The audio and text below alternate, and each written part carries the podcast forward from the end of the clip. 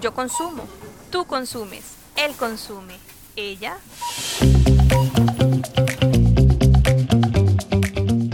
Francisca Barrientos, abogada y académica especializada en Derecho del Consumidor, conversa y analiza desde distintas miradas el consumo, junto a grandes invitadas e invitados. Consumo Éxito es auspiciada por Legalet, formación profesional online en las fronteras de la profesión legal. Esta es una producción de Estado Diario y la Universidad Alberto Hurtado.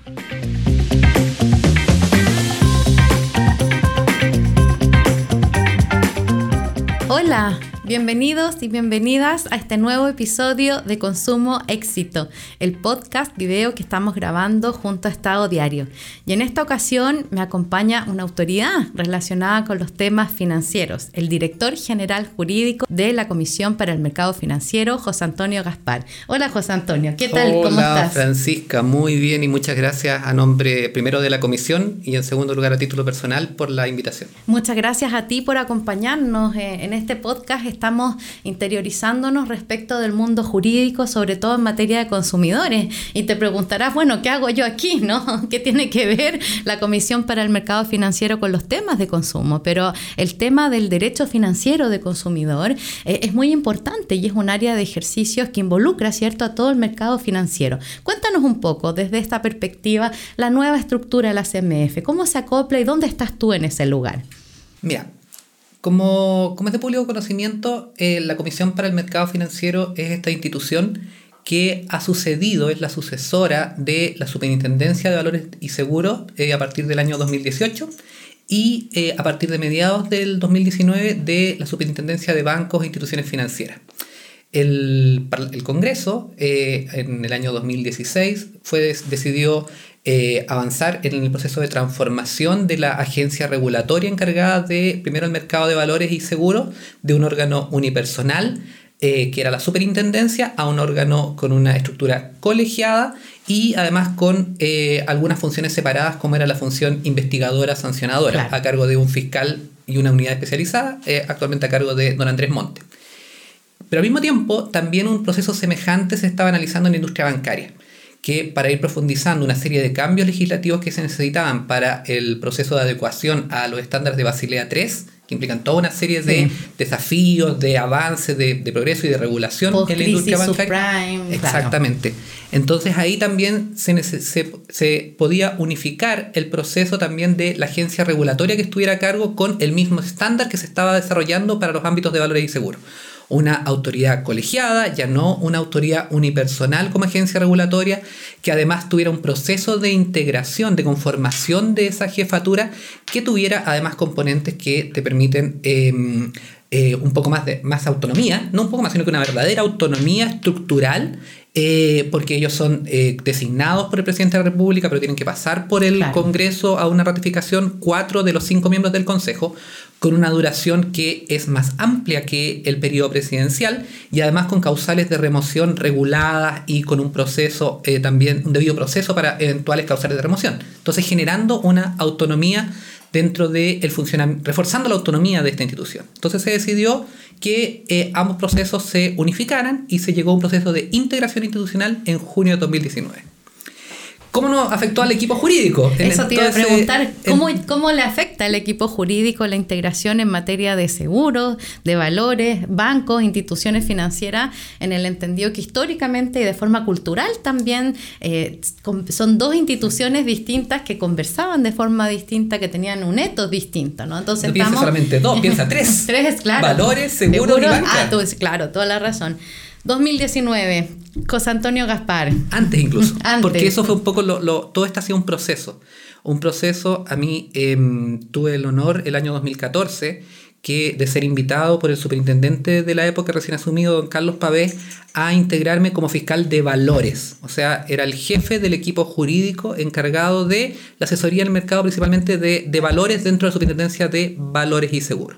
Hasta esa fecha, los equipos jurídicos principales encargados de los negocios de- del área valores, del área seguro, estaban divididos, Fiscalía de Valores y Fiscalía de Seguro.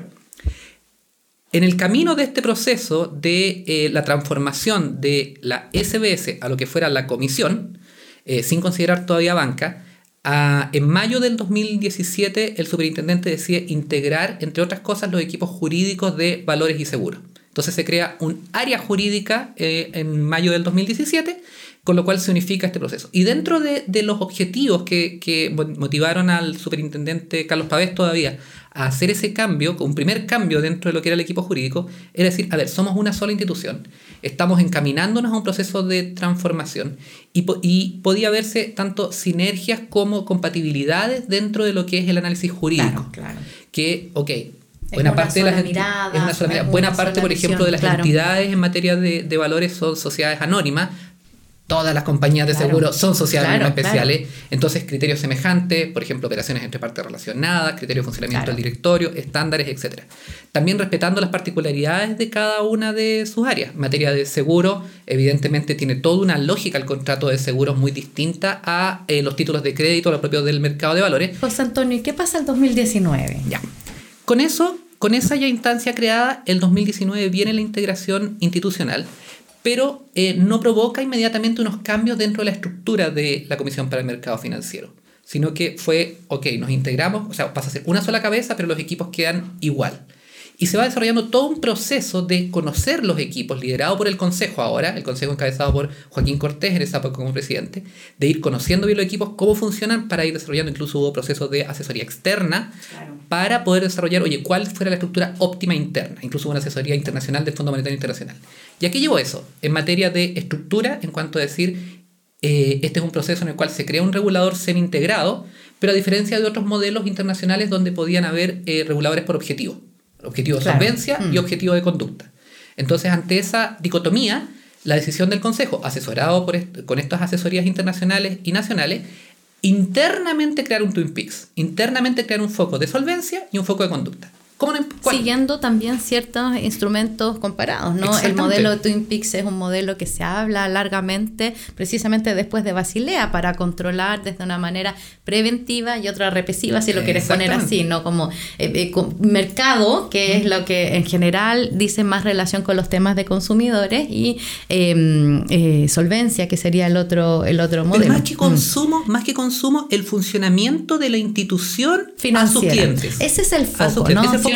La, CMF, la Comisión para el Mercado Financiero, tiene como foco la mirada macro del mercado, ¿no? La mirada macro del mercado. Y desde esa perspectiva, bueno, ya nos comentabas que desde el 2014 mm. estás en la red pública, en la función pública, te ha tocado integrar distintos modelos, distintos desafíos y ahora una sola institución que supervigila todo el mercado financiero. Eh, y eso es mucho, ¿no? Eh, al menos desde el punto de vista del derecho al consumo, es gran parte de las principales herramientas que conocemos de tu primo, hermano, que sería eh, el, subdirector jurídico, la subdirectora jurídica del Servicio Nacional de Consumidor, con todas las herramientas que ellos tienen. Vámonos a algunos casos en concreto. Estamos dentro del mercado financiero. Hay temas que actualmente se están discutiendo y que tienen mucho impacto, tanto para la estabilidad conducta, mercado, em, financiera, como también desde la perspectiva del cliente consumidor.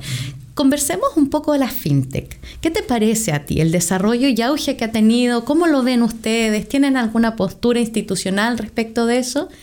La, la, CMF históricamente ha estado muy atenta al desarrollo del mundo fintech e incluso ha, ha tenido que estar muy, muy, muy, muy cercana a ellos por precisamente una primera aproximación que tenían las entidades fintech de decir, oye, ¿cuál es mi regulación? Claro tanto cuál es mi regulación, soy regulado o no soy regulado, como también el interés de ser regulado. Esa es una señal curiosa. ¿ah? En general uno no, tiene mucho interés, una industria en general no presenta interés en ser regulado, ¿cierto? Créeme que aquí es al revés. Créeme que aquí lo interesante de esta industria y de otras industrias que uno puede apreciar eh, como Comisión para el Mercado Financiero y antes como Superintendencia era precisamente el interés de esas industrias de entrar dentro del perímetro regulatorio de decir, oye, eh, como un estándar de calidad y un estándar quizás muy propicio de calidad, decir, oye, tengo una agencia regulatoria de, humildemente, el prestigio de, que tiene la Comisión de la Superintendencia, de decir, oye, me este monitorea. cancha, ¿no? Me, monitorea, de poder mm, presentar mm, algo como un mm, sello, que puede ser muy interesante, decir, oye, me monitorea esta entidad y por lo tanto soy responsable de esta entidad. Si tú eres un cliente de esa entidad, sabes, puedes saber, oye, ¿a quién me está tanto te está revisando esa entidad como también que puedes tratar de recurrir a ella si tuvieras algún problema para que fiscalice a la entidad. Entonces, en ese camino fue desarrollándose todo una, una, una tensión, si permites catalogarlo así, en cuanto a las fintech de decir, oye, ¿somos regulados o no somos regulados? Y queremos ser regulados en casos subsidiarios. La comisión en ese sentido estudió el tema, desarrolló ya un primer white paper, eh, aproximadamente 2018-2019, donde manifestó como lineamientos para la regulación de eh, la necesidad de regulación y lineamientos para la regulación. Por ejemplo, un lineamiento obvio era decir, oye, aquí es una industria que tiene riesgos que meritan ser regulados, solvencia, conducta, pero también con una mirada ad hoc a esta industria. No puedes poner quizás el mismo estándar, la misma carga regulatoria a una entidad tradicional y además son un mundo completamente versátil, abierto, que desarrollan distintos tipos de funciones. O sea, no solo la concesión del préstamo, la evaluación de la solvencia, eh, la oferta, el crédito directo, el crédito a través de otros agentes. O sea, hay una serie de de, de, de, de, fórmulas distintas en las que participan a través de la tecnología. Y por algo que es positivo finalmente para el mismo mercado, de decir, oye, eh, con, con, reconociendo los riesgos, afrontando los riesgos, viendo una adecuada carga regulatoria para los riesgos, pero también fomentando la competencia, mm. que al final termina siendo buena para todos. Entonces ahí viene un poco el apoyo y los comentarios, o sea, se trabajó en eh, la comisión, una de las cosas interesantes del modelo regulatorio como agencia es que se nos otorga expresamente la facultad de proponer proyectos de ley al Ejecutivo, algo que expresamente lo tenemos como un mandato. Entonces, se hace el white paper y después se presenta un proyecto, un anteproyecto de ley al Ejecutivo, que es la base del proyecto de ley FinTech que está actualmente en discusión del Congreso y que ahí, si bien han habido cambios, han habido ajustes, han habido discusiones, la posición institucional que tú me preguntabas de la CMF al respecto, es decir, esto es un buen proyecto, es una buena iniciativa que valoramos, que estimamos de que se, que se concretice a la brevedad, por los motivos antes dichos. Da un marco, da eh, parámetros tiene modelos además bastante interesantes de decir eh, que eh, eh, se establecen quizás máximos regulatorios y por lo tanto la comisión poder establecer dentro de eso carga regulatoria quizás atenuarla, modificarla dentro de parámetros establecidos por la ley de gestión de riesgos, de solvencia, etcétera y además sujeta a la fiscalización de la CMF en esta conducta para ir autorizando más. Entonces es una posición a tu pregunta, una posición de, de apoyo, de, de que, de que hemos comentado además el proyecto cómo se va desarrollando en el Congreso y, y harto apoyo y esperanzas de que se concretice la verdad a la, a Va bien avanzado. Desde el punto de vista del consumidor, sin duda es un avance también que exista más competencia, más transparencia, más eficacia en el mercado financiero, que es tan complejo, ¿no? Incluso en, en el ámbito del consumo hablamos de hipervulnerables precisamente por la complejidad que tiene el entender y traducir en palabras simples lo que son los conceptos financieros o el crédito mismo, ¿no? Conceptos como revolving son tan, em, son, son, tan poco frecuentes eh, para internalizarlo al punto de vista de la población. ¿Ves tú algún riesgo de sobreendeudamiento? Porque en algunos países en donde se han regulado eh, la fintech eh, se percibe alguna cuota de ese temor. Eh, en Chile, en la situación actual, saliendo jalado en la pandemia, con la crisis financiera, la inflación, ¿cómo está? ¿Ves tú algo de eso? Es que no es un riesgo, es más bien algo que está presente. Ya, ok. O sea, lo vemos como, como un dato y un dato que no nos gusta, evidentemente, como posición institucional, sino que vemos como un, hecho de la causa. Y en ese sentido, eh, parte de las herramientas que vemos a título de la comisión que debieran avanzarse más es, por ejemplo, el tema de la información. Eh, nosotros vemos de que parte de los temas que tú muy bien describes, como el sobreendeudamiento, que es algo que preocupa a la, a, la, a la, población, que es un fenómeno que se ha instalado lamentablemente, es asociar a medidas como esta, promover competencia dentro de los actores financieros, por eso ley FinTech. Pero otros proyectos de ley que, por ejemplo, están en marcha, como el proyecto de deuda consolidada vale decir poder dar herramientas a los mismos usuarios que son beneficiosas para ellos finalmente la, es la, es la Qué interesante esto y es un tema que se ha venido discutiendo desde hace mucho tiempo. Ustedes tienen en la interna una forma de consolidación conforme a los estados financieros que les mandan con cierta periodicidad a la industria, pero de cara al mercado todavía no somos capaces de verificar la deuda completa de una persona según si es que está, bueno, en, en las afueras, ¿no? En los créditos automotrices, que eso ni siquiera son medidos de alguna manera. Y, no, todo. el tema retail bancario, bancos, hay, etcétera. Hay, un, hay, un, insumo que tenemos nosotros que es el informe de deuda, que lo puede pedir cualquier persona referida a eh, respecto a su deuda, evidentemente, con los resguardos pertinentes de, privacidad respecto de la información que tienen eh, de deuda en eh, banca y instituciones financieras principalmente. Y que se ha ido avanzando en, ese, en, en ello para que sea un adecuado instrumento para la toma de decisión, para evitar un sobreendeudamiento, como también para el adecuado análisis que tiene que dar la entidad crediticia respecto de esa persona Pero como tú bien dices, lo que falta es la consolidación de todo el resto de la información de las personas.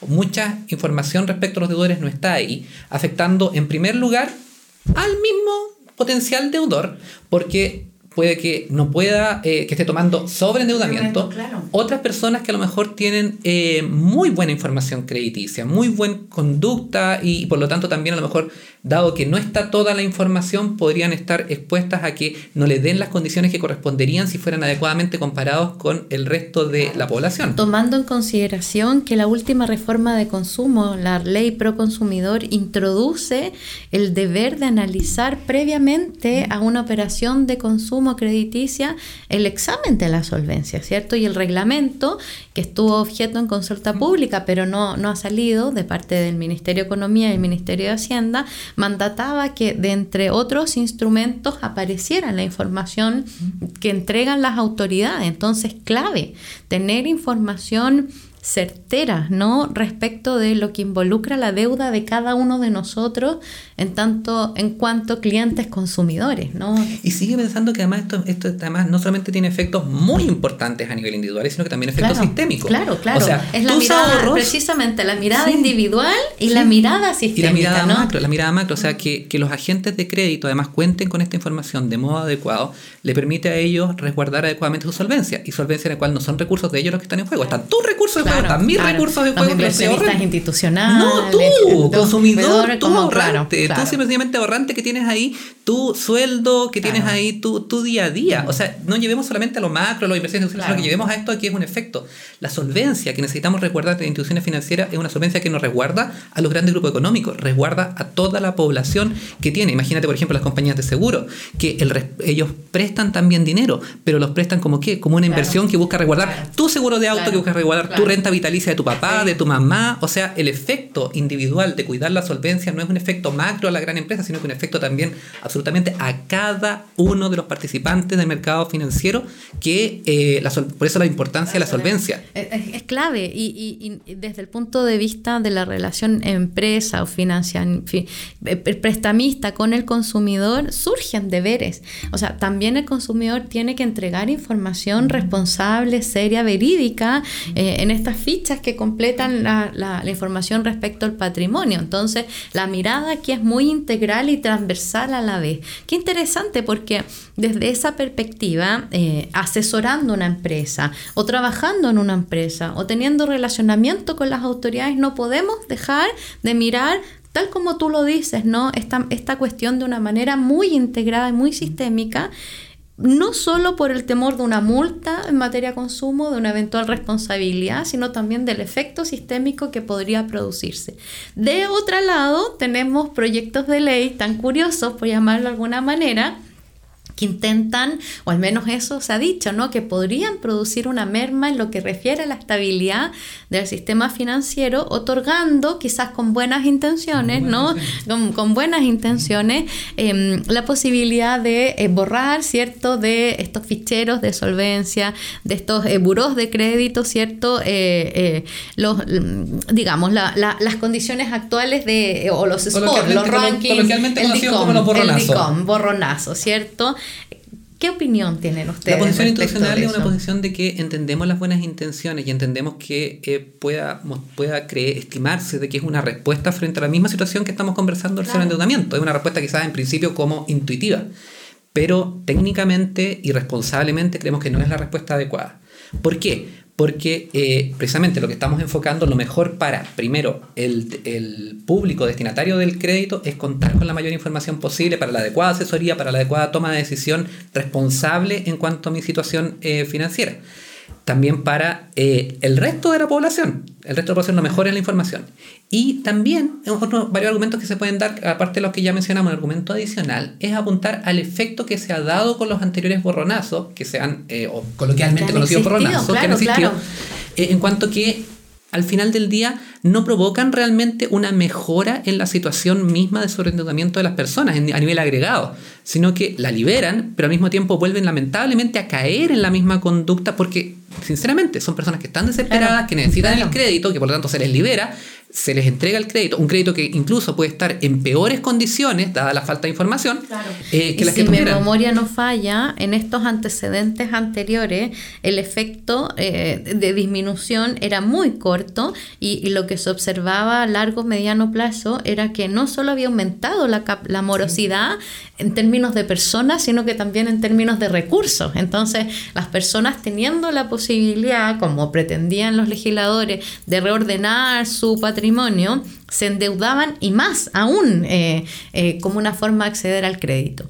Es cierto que accedemos al crédito hoy en día para satisfacer necesidades de consumo, por eso la información es clave en esta materia, ¿no? Eh, y por cierto, la estabilidad financiera, pero este tipo medidas eh, en el contexto actual y con la información pasada que tenemos no son, ¿cierto?, de las más aconsejables. Eh, no obstante, el proyecto avanza y, muchos actores relevantes y técnicos han alzado sus voces en contra de esto. Porque ahí entonces las medidas son otras, las medidas y algo que lo mismo que tú apuntabas al principio. Un, foco que la comisión ha tratado de, esforzarse y, ya en la invitación, la verdad, a, lo que, a, a participar o a lo que sea pertinente es educación. Claro es educación. O sea, por ejemplo, eh, unos temas como de educación que, a nosotros nos preocupan mucho es eh, el acceso al crédito informal.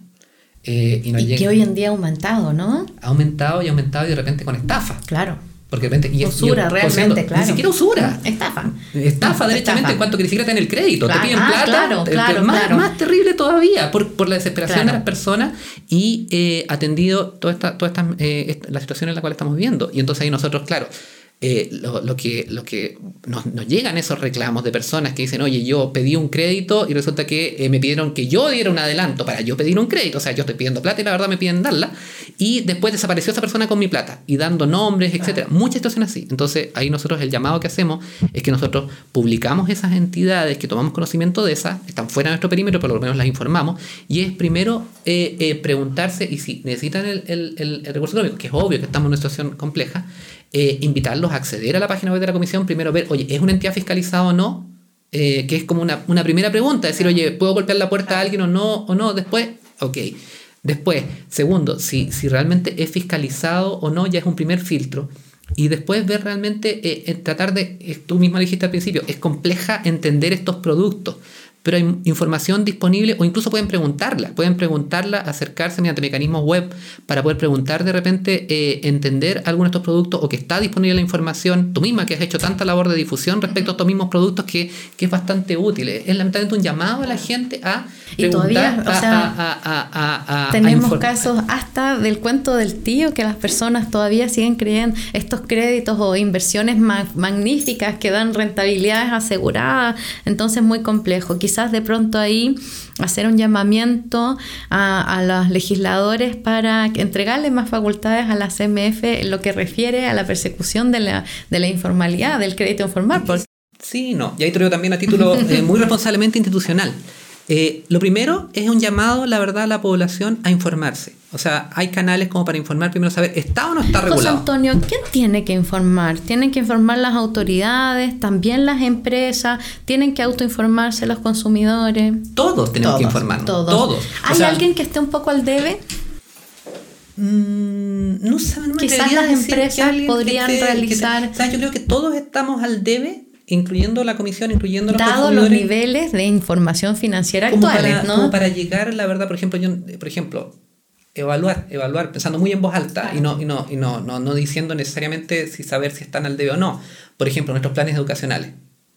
Eh, están al día con lo que requieren, la verdad, eh, el, eh, la, la la niñez como para comprender estos productos? ¿Lo tienen o no lo tienen? Hoy en día es obligatorio la educación financiera en la secundaria, ¿cierto? Y ir, actualizándola. A lo mejor estamos, estamos muy al día, están, o sea, están avanzados y todo, pero realmente están al día con los nuevos productos, comprenden todos estos productos, de repente entender esas aplicaciones, etcétera.